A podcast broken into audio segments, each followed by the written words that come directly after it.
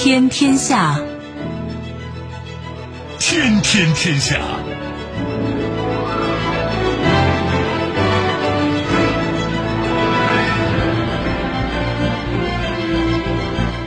历史穿行者，新闻摆渡人。听众朋友，大家好，您正在关注收听的是《天天天下》节目，我是夏萌，和我一起陪伴各位的还有本节目评论员重阳。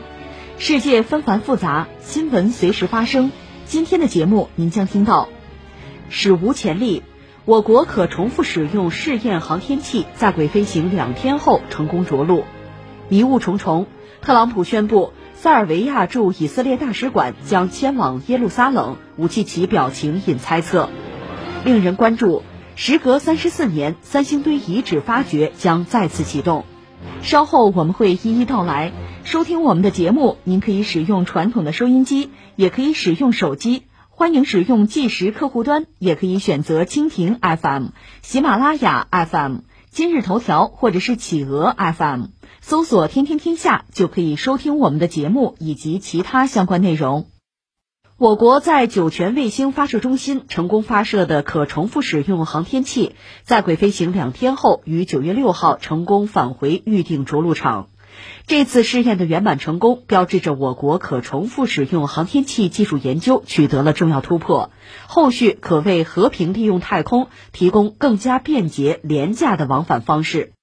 这则消息放在这儿，我觉得首先要表达一个就是庆贺呀、祝贺呀这样一个心情吧，很难得，这是我们又一个在航天领域的突破吧，也是一个标志性的事件呀、里程碑啊，你可以这样讲啊。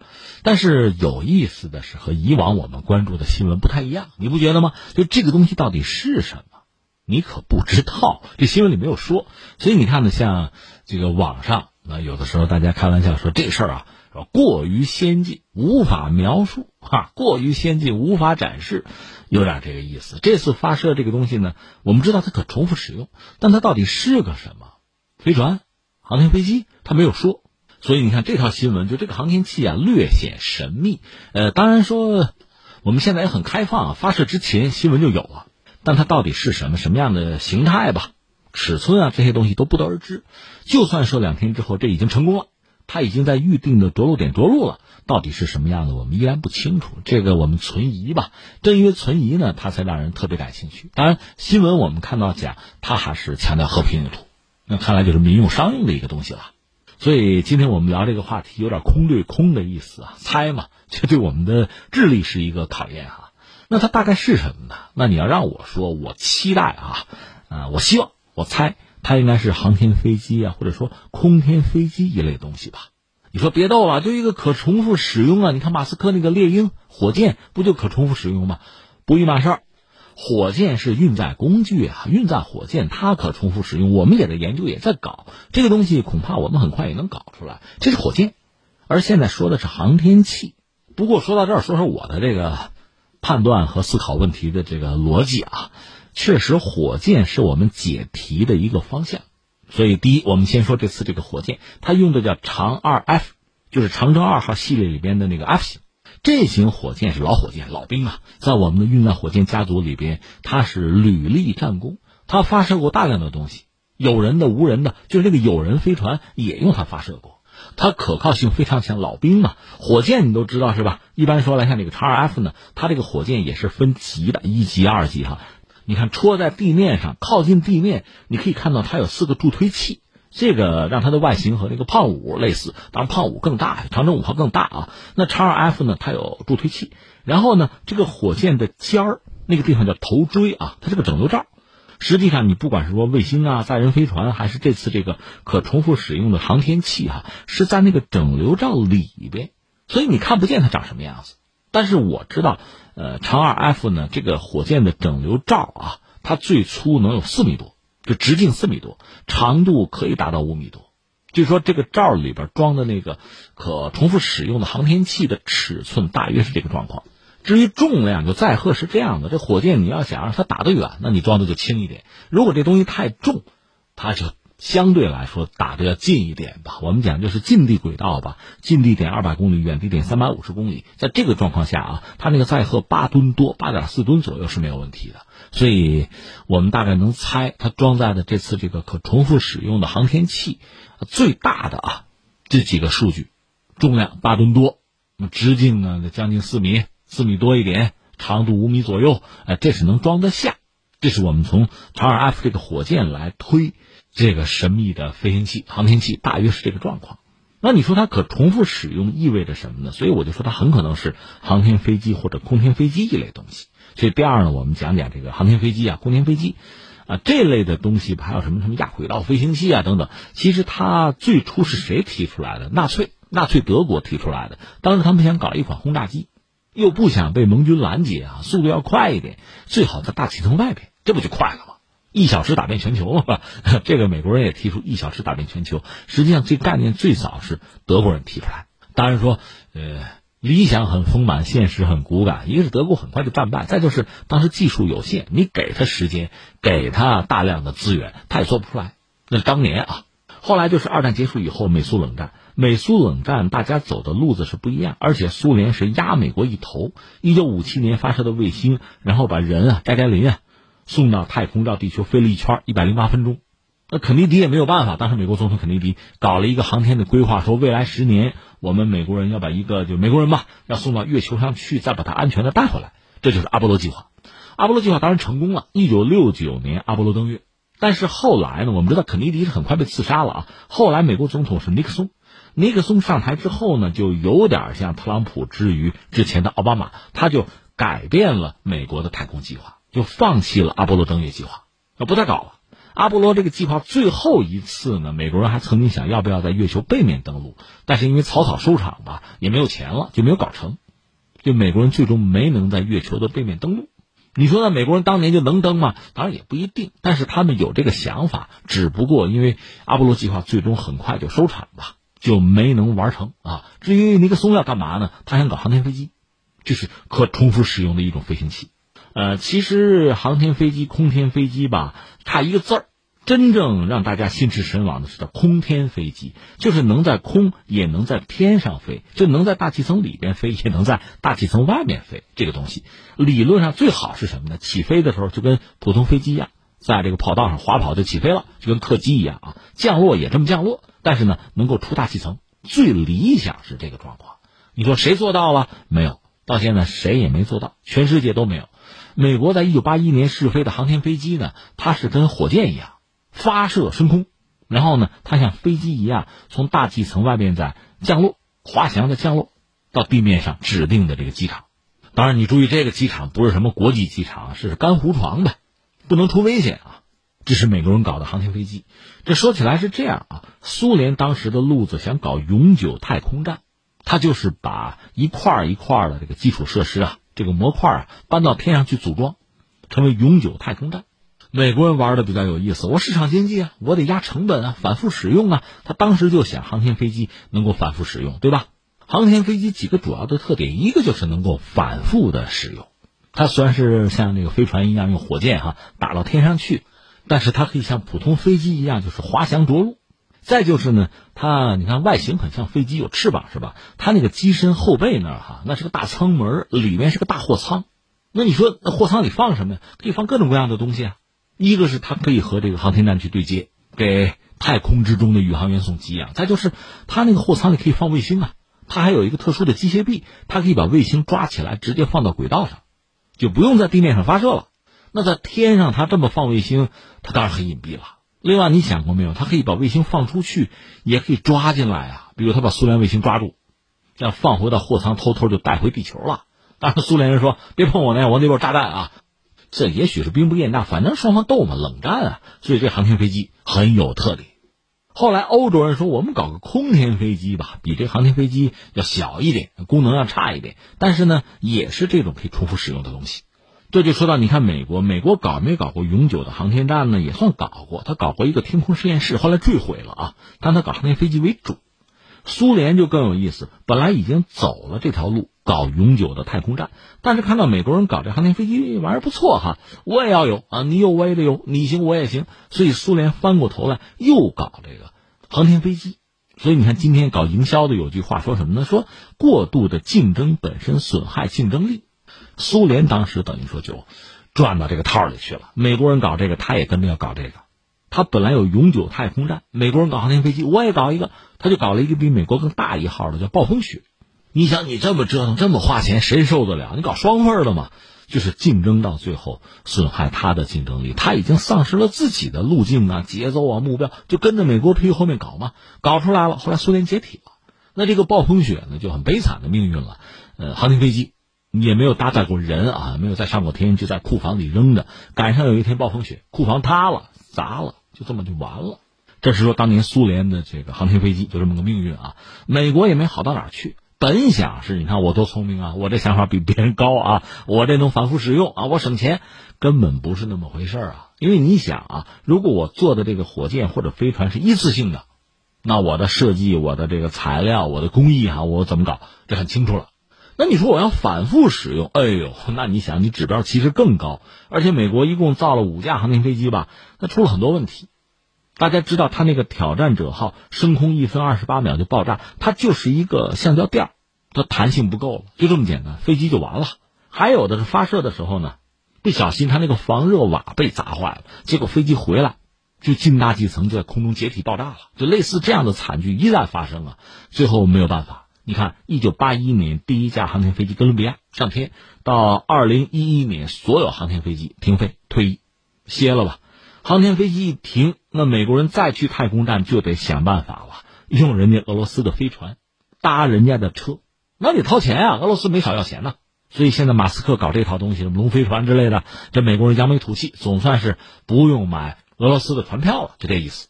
那你说不对啊？这个美苏当年的航天飞机都不成功，那中国还折腾什么劲儿啊？哎，形势变了。一个我们讲什么呢？欧洲也曾经想搞这个空天飞机，反正也是雷声大雨点小。我记得当年搞那个赫尔墨斯计划都有，最后可能还是钱的问题、技术的问题，再加上需求不足吧，这事情也没有推下去。而时至今日呢，很多事情发生改变。你比如说无人驾驶、人工智能这些东西大行其道，所以有的时候人反而成了累赘。举个简单的例子吧，美国有一个啊也曝光了，叫 X 三七 B，有这么一个计划。这玩意儿在天上飞过，我记得七百八十天吧，将近两年呢。你想，那上面如果有人吃喝拉撒睡，你怎么解决？没人在天上转悠就是了。他干什么的，你也不清楚。美国也不说，讳莫如深。这是一种这个可重复使用的空天飞行器啊。所以你说中国这次搞的这个东西有没有可能就是类似刚才我们说 X 三七 B 这样的东西？那非常有可能啊。我们也有这个需求，而且我们技术到了这一步。你看啊，比如说机械手这个技术。人家美国航天飞机当年有，你有没有？我们也有了，我们在卫星上试过了。另外，你比如说，通过卫星为另一颗卫星添上加油，就是加入燃料，这事儿你能干吗？我们能干，干过了。就是这些技术啊，日积月累，我们都具备了。然后我们把它整合一下啊，形成自己的一个可重复使用的航天器，这个能力我们有了，这个阶段我们到了。那你说这算军用算民用啊？嗨，我就跟你说一张复印纸，A4 复印纸。这个东西，你说它射不射军？它可以射军啊，打个军用文件就射军呢。但是你说那孩子拿它做做算术题，它不就民用吗？有的时候你分不了那么清楚，关键看谁用怎么用，如此而已。你比如说拿机械臂在天上抓一抓这个太空垃圾，这造福人类，这大好事啊，对吧？大善人呐，就这意思。所以我想，我们现在如果说具备相应的技术，有特别明确的需求的话啊，到这一步。那恐怕是必要的，所以你看，作为一个大国吧，到最终，这些技术啊，你比如永久性的航天站，我们得有；另外呢，做这种像太空巴士吧，在地面和太空之间可以穿梭，送人员啊，送给养啊，甚至在天上把卫星放置到轨道上，或者说把一些过期的。就寿命接近结束的卫星，把它抓住啊，送回到地球去，这都是这种就空天飞行器啊，或者说可重复使用的航天器，它能够承担的工作。只不过呢，我们说到这儿，基本上都是这种猜想和推测吧。最终，可能还需要一点时间，就看这个新闻是不是能够就爆出更多的信息来，或者说我们有机会看一看图片，那时候我们就能够判断它到底是什么。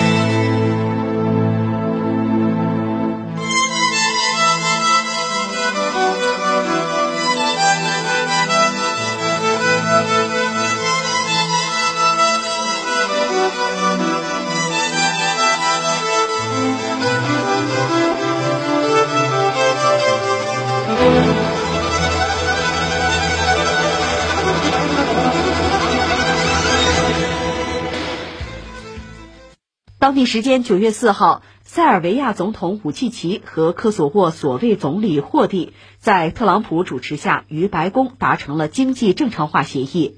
但这场原本只在斡旋塞尔维亚和科索沃的会议，却牵扯到了第三国以色列。会上，特朗普宣布，塞尔维亚承诺将在不到一年的时间内把驻以色列使馆迁至耶路撒冷。在此之前，只有美国和危地马拉在耶路撒冷设有使馆。而当特朗普宣布此事的时候，武契奇露出了颇为疑惑的表情，并且翻阅了他刚刚签署的协议。这一细节也让不少专家和社交媒体用户猜测，武契奇是否知道自己签了什么。根据白宫发布的现场视频，这一幕发生在三方签署协议仪式的开始阶段。特朗普坐在白宫椭圆形办公室的正中间，宣布塞尔维亚和科索沃达成了经济正常化协议。那这个事儿，一个到现在实话实说啊，说不清道不明；另外就是还在持续发酵，所以这个事儿未来会怎么样，我们也不知道啊。呃，而且另一方面，真让人感慨，就是特朗普这个人，就美国总统啊，确实浑身上下都是戏，和他沾边儿，很多事件，哪怕是国际级的事件，就国家之间的交往嘛，和他沾边之后，你会发现特别有戏剧性。这次这事儿，我们说没有例外。那这个事情呢，如果说就事论事吧，三点。第一点呢，就我们知道，前两天我们也关注了，就是美国要做东啊，要斡旋。特朗普说，那你们两个人。一个是塞尔维亚的总统叫武契奇，这个我们中国人很熟悉。呃，疫情爆发之后，他曾经满含热泪向中国人求助过啊。武契奇，另外呢，还涉及到一个谁啊？科索沃的一个所谓总理，这么两个人。待会儿我再具体解释啊。呃，特朗普是请他们俩到美国，到白宫做客，我要给你们斡旋一下啊。那这两位可就去了，去了之后说是达成了一个协议，就是搞一个所谓的单一市场的协议。这是特朗普做的工作，这是一个事儿啊。还有一个事儿呢，特朗普就宣布说：“你看这两位啊，我们达成协议了啊。一个是科索沃，这是要和以色列建交啊；另一方面呢，那个塞尔维亚说是反正一年内吧，要把驻以色列的使馆搬到耶路撒冷。”这是特朗普当众的一个表态，他替那两位做了这个表态。至于第三呢，俄罗斯表达了相当程度的不满。你说这什么乱七八糟的？对，这事儿听着有点乱，我们来解释一下。这个事儿说来话长，之前我们节目曾经聊过塞尔维亚这个国家的历史，很悲情。科索沃呢，从历史上看，它确实是塞尔维亚的一部分，是一个自治省吧。而且呢，从文化上讲，其实科索沃还得算是塞尔维亚的文化的根。这个你不好类比啊，有一点像当年那个基辅罗斯，有乌克兰和俄罗斯的关系一样，或者说你看电影。有个叫《我的一九一九》那部电影，陈道明在里面演的是顾维钧，就是中国当年一个外交家吧。出席一战之后巴黎和会的，他曾经说一句话：“山东之于中国，就像耶路撒冷之于你们西方。”曾经有过这么一个类比啊。你要这样类比的话呢，这个科索沃之于塞尔维亚有点这个意思，它是文化上的根。塞尔维亚在历史上也曾经是当地最强大、最强盛的一个国家，但是呢，在和奥斯曼土耳其帝国的博弈之中输了。当年的科索沃之战，塞尔维亚实际上被灭国了。那后来他又复国啊。那你说科索沃怎么样闹独立呢？哎呀，说来话长嘛。因为是被奥斯曼土耳其给征服了，连塞尔维亚，包括塞尔维亚里边的科索沃都被征服了。所以后来呢，奥斯曼土耳其本身是信仰伊斯兰教的，所以科索沃这个地方很多阿族人、阿尔巴尼亚人呢是信了伊斯兰教，而原来的塞尔维亚人呢，往往就离开这个地方了，离乡背井。这样的科索沃这个地方人口的结构就发生变化，阿族人信伊斯兰教的这个成了大多数，而塞族人呢成了少数。所以你看，一方面在历史上、文化上是根，另一方面从现实、从人口结构上讲，塞族人反而是一个相对弱势。我们就蹦着说了啊，我们说二战，二战当时南斯拉夫那个铁托呀，带着游击队。和法西斯进行搏斗，到最后二战结束呢，南斯拉夫作为一个社会主义联邦共和国出现在这个世界上，但是呢，在外交上它比较独立自主，它不是单纯的倒向苏联那一方，它和西方关系也不错。因为铁托这个人呢，你要说他个人的身份啊，那咱们中国话讲是个全乎人，因为他本人这个家庭吧，涉及到就这么说吧，和南斯拉夫这个联邦嘛，联邦共和国六个联邦。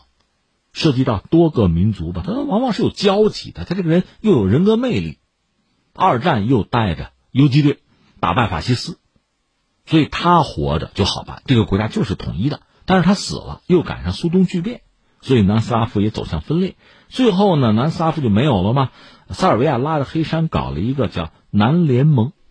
你注意，这个时候科索沃本身是塞尔维亚的一个自治省嘛，要独立，但是塞尔维亚不干嘛。不管是从国家的利益，还是从历史文化的传统上，都不希望它独立。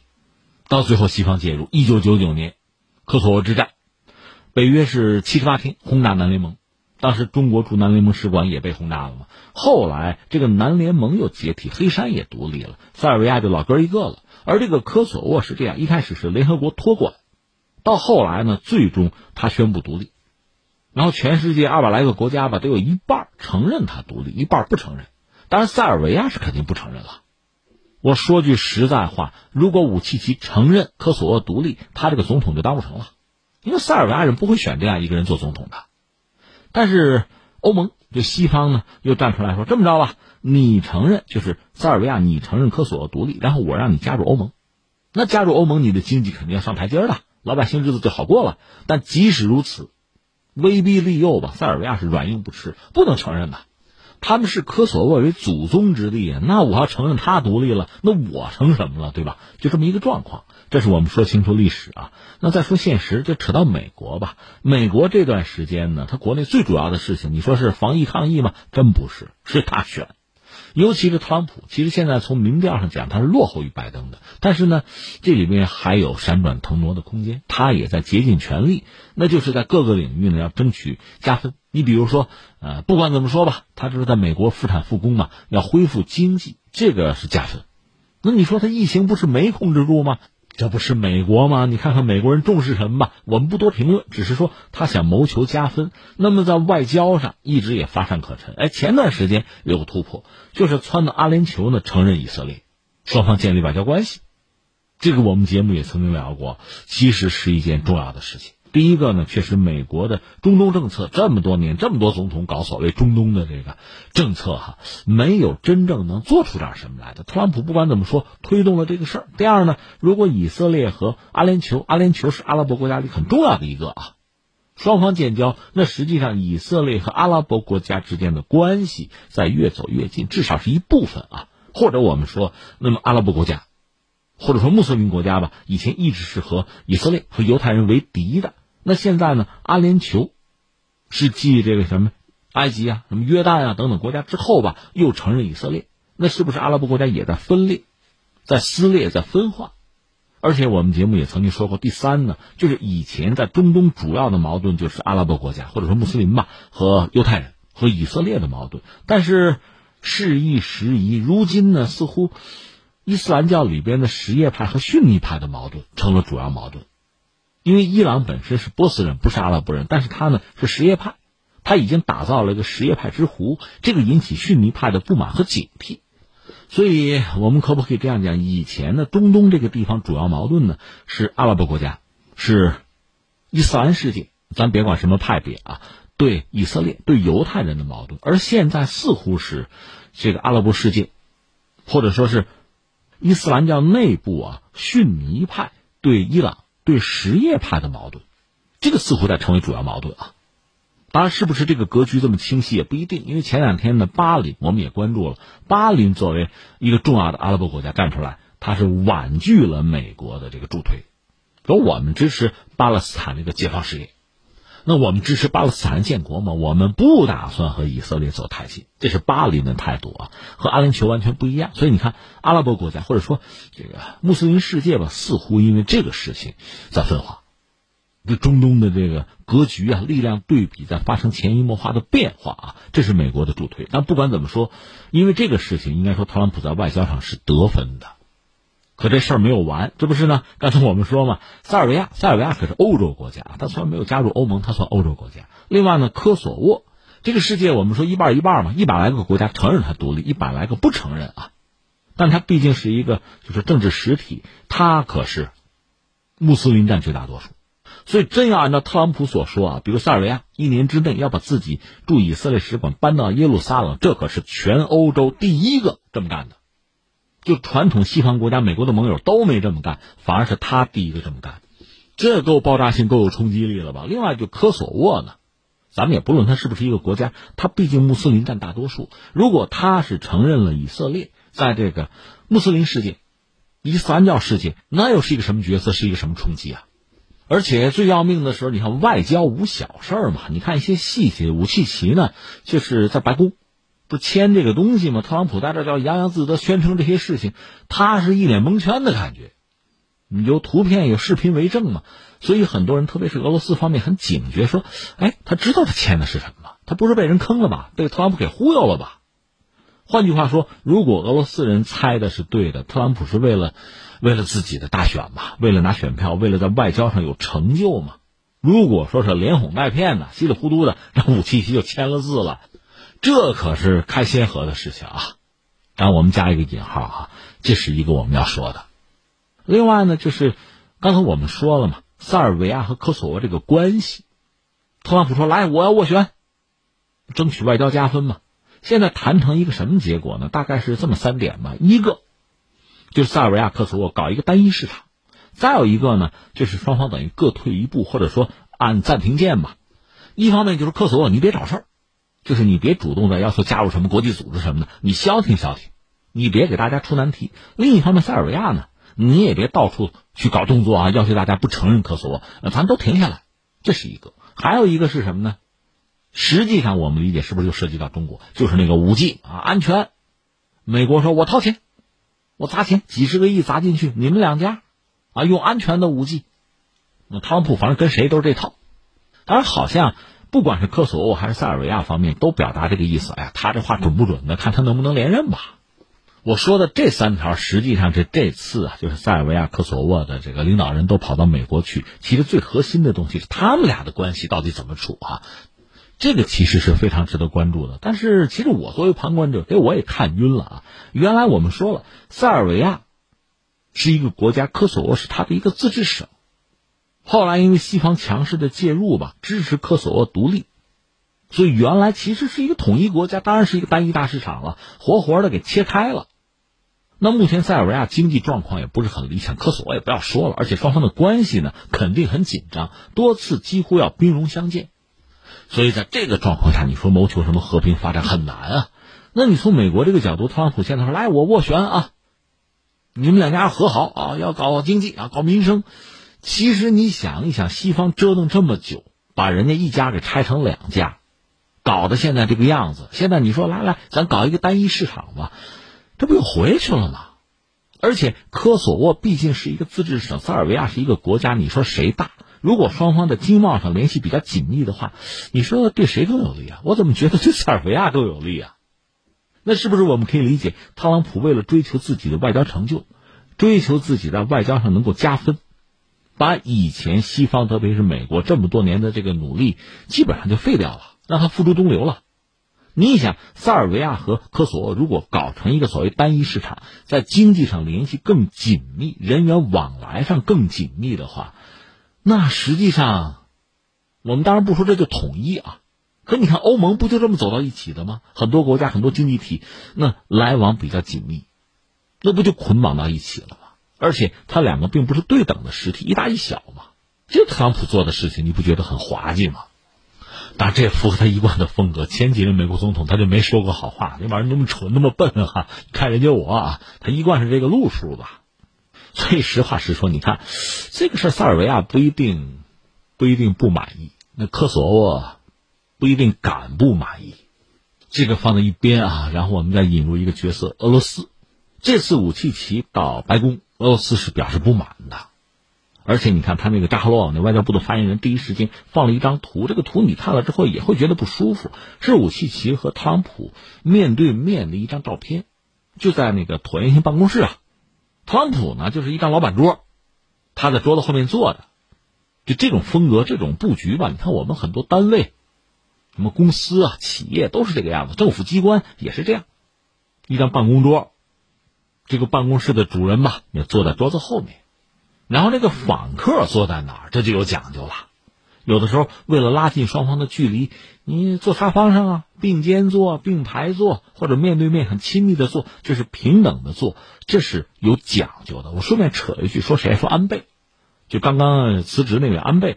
安倍一般说来，在大国领袖面前，这位是比较谨慎，甚至用他们日本人的词儿，很卑微。尤其面对特朗普的时候，这我们看到，包括这个和普京见面，普京其实很爱迟到的。但是安倍迟到，你看小跑进屋和普京握手，和记者打招呼，就这么一个状况。但是你知道，安倍这样的人，其实我们都有常识，成年人吧，他对某些人是这样，对另一些人肯定就是另一个样子。呃，有照片显示，他和韩国的一些政客，比如韩国议会的议长什么的见面的时候啊，就很有意思。安倍他那个沙发呀有讲究，他垫的高，你能明白这个意思啊？就是咱俩坐着啊。面对面坐着，我那个座位啊比你高，就咱俩个头一样的话，我坐的比你高，我看你也是俯视，你看我也是仰视，对吧？这个事搞到最后，韩国的这个政客们不满了，都提了抗议了，说你这么做那就是对我们的侮辱啊！你就是想居高临下，你个儿没那么高，你非做成这个样子，我们不爽了嘛？其实我也曾经好奇，或者说也曾经想不通哈，你这么对付人家，人家不也可以这样对付你吗？那我是现在去访问你日本了，有本事你一辈子别来韩国，对吧？你来韩国，我让你坐地下，对吧？我踩着高跷跟你见面。但不管怎么说，在双方当时见面的时候，安倍这么设计、这么安排，显然是瞬间会让韩国人感到不满，甚至愤怒。那如果双方对话的时候，你带着这种情绪，也许会吃亏的。所以你看，外交无小事，在这些小细节上做文章、做手脚，其实怎么说呢？非大国所为吧，我只能这么讲。但是翻回来，我们说这次武契奇和特朗普见面就很有意思。特朗普呢坐在自己老位置上，主场吗？椭圆形办公室就总统的办公室啊，有办公桌啊，他坐在这个桌子后面，就一贯的这个位置吧。而武契奇是坐在他的对面，离他的桌子呢大概有个一两米的距离吧，是一个椅子，他坐在那儿，然后周边有很多人站着，有个别人呢在几米开外的沙发上坐着。就这么一个格局，反正你看看这张照片吧，看你怎么理解吧。你比如说，俄罗斯那个外交部的发言人扎哈罗娃第一时间把照片啪往那一拍，还放了一张什么照片呢？美国电影《本能》里边女主人公叫莎拉斯通，她在接受警察讯问的时候呢，她是不得不坐在一个椅子上，她盘腿坐在那个椅子上，就不让自己的那个位置显得是被讯问啊太过尴尬。扎哈罗娃就说呢，你看，如果你去椭圆形办公室，你去白宫做客，人家这么安排你，你就得盘腿坐着，你得有点尊严，就表达这么个意思。而这个事儿呢，确实让塞尔维亚人，包括武契奇，可能也感到尴尬了。武契奇后来就回应说：“其实我和别人对话，我肯定坐人家对面，这有什么错吗？”那塞尔维亚一些官员吧，你看，一方面估计也是意识到这张照片显示，你看两个国家虽然有大小啊，都是总统，你这么个做法好吗？那你美国人尊重我塞尔维亚吗？确实也有这种不愉快。另一方面呢，俄罗斯人把这事挑明了，也让自己很恼火。所以也有人就指责那个扎哈罗娃，就说你这话哈，其实比较原始，比较粗俗。所以你听清楚没有？双方表面上讲的是什么呢？就是美国人到底是不是尊重塞尔维亚这个总统？大家讲的是这个，而这背后反映的是什么呢？是俄罗斯对塞尔维亚的不满。那你跑那么老远跑到白宫去，你和美国总统特朗普。你们都谈了一些什么呀？你看看啊，一个是塞尔维亚和科索沃，你们要搞什么单一市场？那变相你是不是承认科索沃作为一个国家的独立的存在了？那你置我俄罗斯于何地啊？因为俄罗斯一直和塞尔维亚有着非常密切的关系。你看一次大战怎么爆发的？不就是塞尔维亚其实是波斯尼亚一个爱国青年叫普林西普，他不是刺杀了当时奥匈帝国的王储，就斐迪南大公吗？不就这么点事儿吗？那塞尔维亚的背后就是沙俄，而奥匈的背后是德意志帝国。总之，双方的关系很密切，所以俄罗斯表达了自己的不满。而武契奇呢，一方面确实要灭一个火，就是美国总统对自己到底是不是不够尊重吧？大约表达意思啊，以前大国面对我们小国的时候，那领袖就是嚎叫啊，现在呢不叫唤了，做的比我们高三分啊，无外乎就是这个，而且。说到底，你普京跟我见面，你不也迟到吗？对吧？我又说什么了？这是塞尔维亚方面对美国人是不是尊重我们的总统这个事儿的一个回应。另外呢，还是要维护好和俄罗斯的关系嘛。五七七就讲，我专门跟特朗普解释了，就是我们和俄罗斯的关系，包括买俄罗斯武器什么的，我们关系就是比较特殊啊。我也没有当着他说你任何坏话呀，就是还要维护好塞尔维亚和俄罗斯特殊的关系吧。所以这事儿说到这儿哈，也就说不下去了。就是最关键的那个东西，一个是塞尔维亚和科索沃之间到底签了什么没有？按照武契奇说没有，我们签也是和美国签，没有直接和科索沃签，因为你那么签就等于说间接的承认对方的独立了，那是不可能的，是没有办法接受的。但是这是你武契奇对塞尔维亚国内的媒体、国内的人民的一个交代。美国人怎么解释这个事儿，或者怎么说这个事儿，那可说不清了。搞不好是个坑，把你就陷进去了。反正下面我要说的这个事儿，它背不住就是一个坑，就是和以色列建交的那个事情。你说这个事儿八竿子打不着，其实无所谓吧？看你怎么理解了。你看啊，如果说科索沃是一个独立国家，它就存在一个和以色列建交的问题。而如果塞尔维亚就不承认科索沃是独立国家的话，如果科索沃和以色列建交，那么塞尔维亚就应该和以色列断交，对吧？如果我没有断交，还要在一年内把我驻以色列的使馆搬到耶路撒冷，那等于说你还是让我承认科索沃独立嘛？当然，我不知道美国人是不是这么挖的坑，我也不知道武契奇是不是认为这是一个坑。但总的来说，我觉得谁也不傻。也许很多人。为了更主要的目标或者利益吧，要放弃次要的东西，有的时候要揣着明白装糊涂，尤其小国恐怕也不得不如此。所以我只能说，在我看来，我看到这可能是个坑啊。那人和人选择不一样，有的人会想办法避开这个坑，有的人明知是坑，有时候被迫踩一脚，也就踩了这一脚。那至于武器其是什么样的人，是不是看到认为这是一个坑啊？是不是咬着牙去踩一脚？这个我们就走着瞧吧，但是我们要说美国人这一番政治操作啊，就外交上的操作，真要是这么搞，忽悠别人的话啊，你要这么干的话啊，那应该说是在国际政治就外交史上开了一个先例。此例一开，一个会有很多人学样，第二呢，也不一定哪一天你就掉坑里了。再就是特朗普这番搞法，或者美国如果很蛮横的话，那又一次在向世界提醒一句话：弱国无外交。这个不同的人可能会有不同的感慨了。最后就是目前美国、俄罗斯和塞尔维亚这个三角关系呢，我们也没有看到根本性、颠覆性的变化。至于俄罗斯表达的不满呢，相信塞尔维亚也能体会到、能接受到，除了那个小椅子之外，更多、更丰富的东西。总的来说呢，这三家的关系不大可能有根本性的改变，至少目前我们没有看到任何迹象。或者作为一个旁观者，我们讲，如果美国真的是逼塞尔维亚疏远俄罗斯，承认科索沃，那么他给塞尔维亚的东西实在是太少了。我们在桌面上是什么也没看到啊。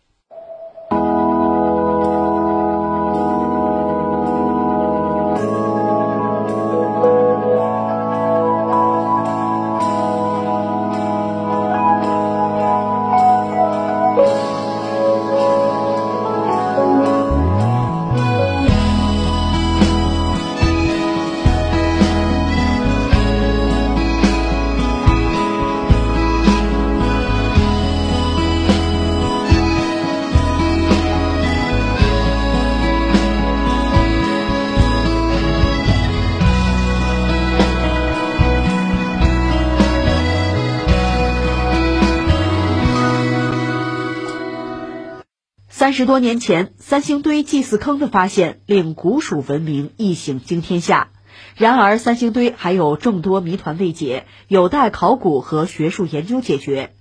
九月五号，四川省文物局在四川广汉市举办古蜀文明保护传承工程二零二零年度三星堆遗址考古发掘与研究咨询会，宣布启动对祭祀区的深入发掘研究。据了解，二零一九年十月二十二号到二零二零年八月八号，四川省文物考古研究院联合四川广汉三星堆博物馆，在三星堆遗址开展了系统全面的考古勘探与考古发掘，基本摸清了一二号祭祀坑周边祭祀区域的范围以及各类遗存的年代序列和空间格局，为下一步发掘新祭祀坑打下了坚实的基础。二零一九年四月，四川省委宣传部组织实施古蜀文明保护传承工程，为新时期三星堆遗址科学考古工作的展开、古蜀文明内涵和价值的深入挖掘提供了重要契机。二零一九年八月，四川省文物考古研究院编制三星堆遗址考古工作三年行动计划（二零一九至二零二二），将聚落考古、社会考古作为今后几年内三星堆遗址的主要工作和研究方向，直接推动了三星堆祭祀区考古发掘工作的展开。这又是关于三星堆的一个消息。实际上，这个消息如果说的确切一点，指的是这个祭祀区。要重新发掘啊，启动发掘，这个当然是一个挺让人感兴趣的话题了。实际上，三星堆吧，应该说是在一九二九年，当时有人在当地吧偶然发现，就是古代的玉石器物那个土坑。从那时候开始呢，三星堆就引人关注。之后就是华西大学博物馆的馆长叫葛维汉吧，向当地的这个行政部门就提出来对三星堆啊做考古发掘。获得批准之后，葛维汉就带着大量的考古人员到三星堆的遗址做了考古发掘，希望可以有些收获。这个时候就已经是上个世纪三十年代了吧？对三星堆的探索就没有停止过。当然，在一些特殊的时期吧，呃，研究就没能很好的推进。有，但总的来说呢，考古人员是一茬换了一茬吧，对三星堆的探索是没有停止过。但是呢，也有这么一个说法，就说最近这三十多年吧，三十四年。实际上就是大规模的发掘也没有进行，原因是什么？有人给总结了几点吧。一个是什么呢？就是三星堆文化历史悠久吧，但是确实有很多谜团待解呀。这个主要是因为发掘出来的那些文物啊，你可以发现三星堆文化和传统我们所相对比较熟悉的中原文化吧有很大的差异，不一样。你比如它有那个太阳轮，还有这个象牙黄金杖，这些东西和传统中原的这些。就从审美、从文化角度讲，就这些特征不是很明显，或者说完全是迥异啊。当然，我提醒各位，如果你去网上搜这些东西看啊，最好去官网，因为很多东西以讹传讹吧，你看到的不一定是准确和真实的啊。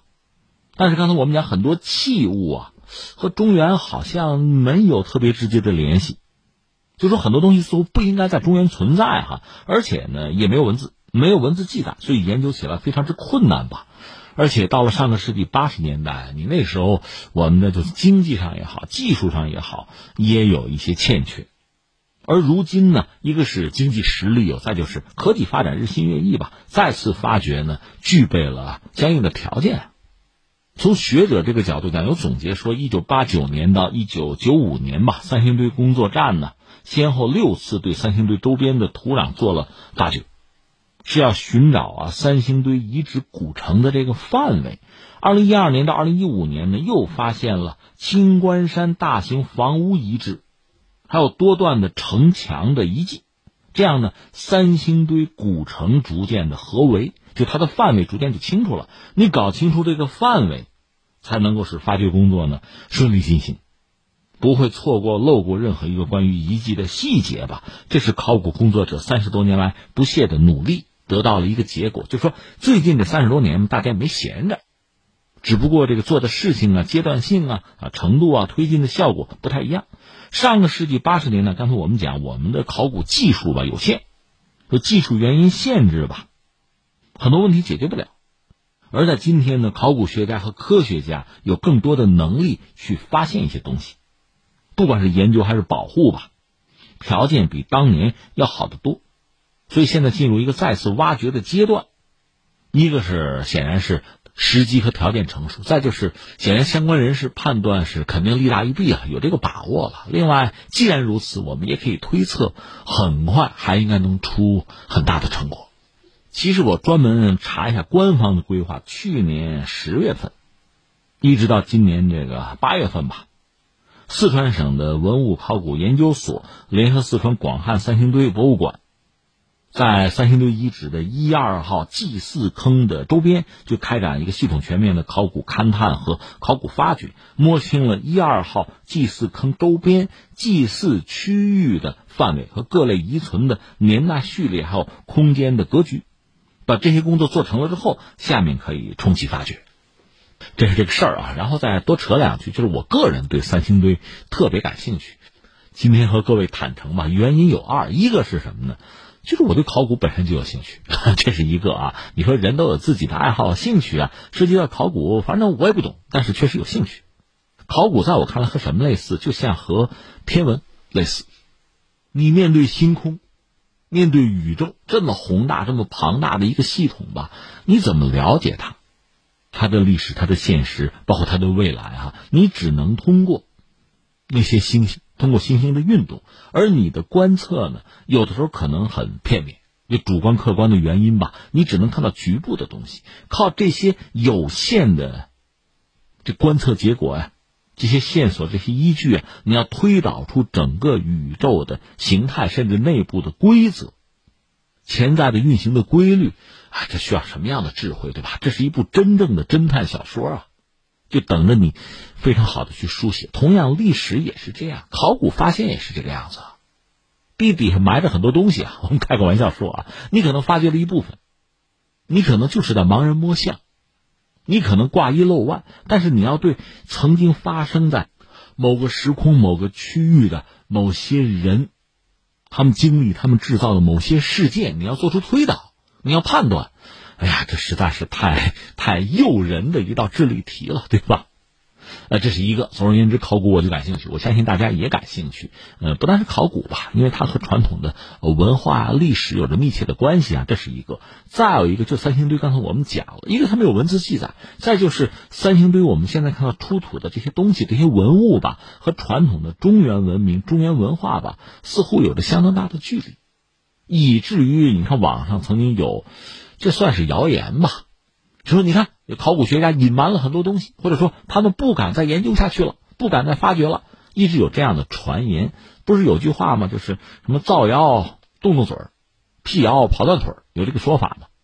那到底是不是考古学家不敢再继续去研究和发掘三星堆了？或者说他们向人类、向世界隐藏了什么？哈，也有人说啊，挑明了说吧，传统的就中原文明啊，中华文明啊。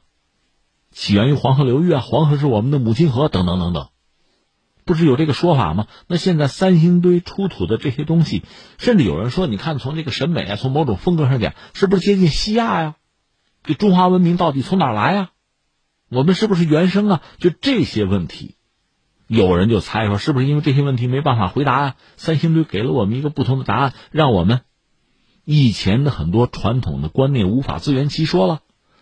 你看，一个我得说，我对这些话题感兴趣；第二个呢，我就觉得简单的做一些猜测哈，未必负责任。一方面，这些话题大家感兴趣，也是就是不管是我们这个民族也好，还是整个人类也好，这些话题其实是有价值和意义的。我们需要探寻我们从哪儿来，这没有问题，甚至大胆假设也没有问题。但是后边还有四个字呢，你得小心求证啊，你不能大嘴一张啊。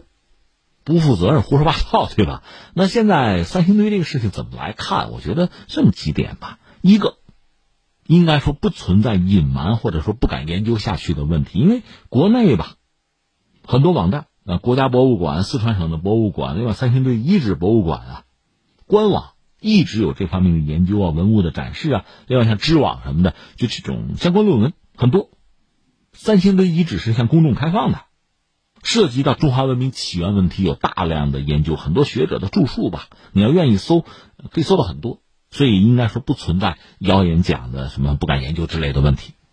另外呢，我想人类和人类的文明应该是两码事儿。一般我们现在主流观点认为，人类是从非洲走出来的，对吧？走到世界各地，但是呢，他们在各地逐渐的啊，就有了属于自己的带有地域的色彩啊特色的文明。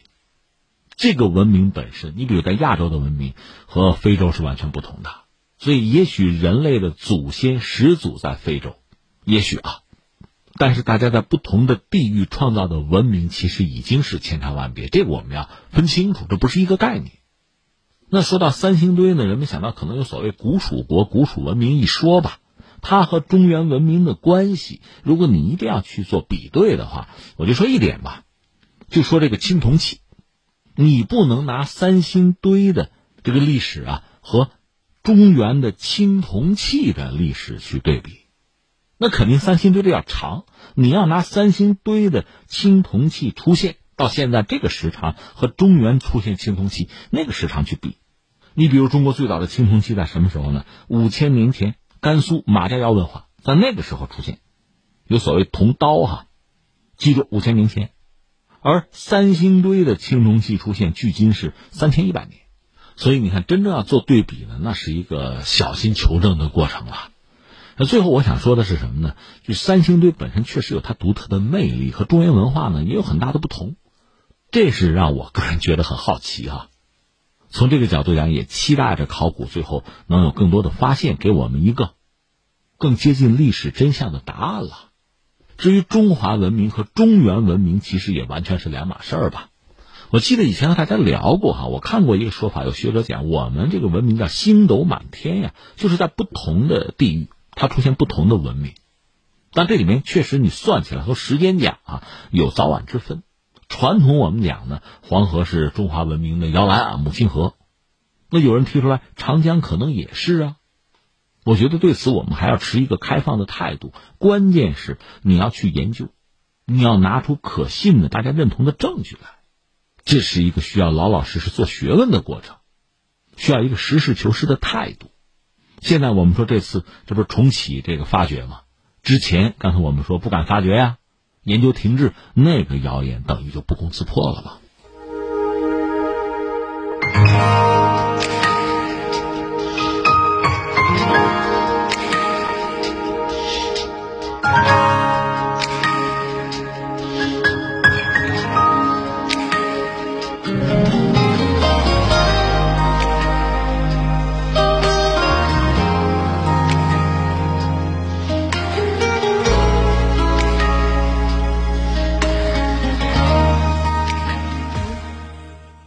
好，听众朋友，以上是今天节目的全部内容。最后还是要提醒您，收听我们的节目，您可以使用传统的收音机，或者是手机通过计时客户端蜻蜓 FM、喜马拉雅 FM、今日头条或者是企鹅 FM 搜索“天天天下”，就可以找到我们的节目。我们明天再会。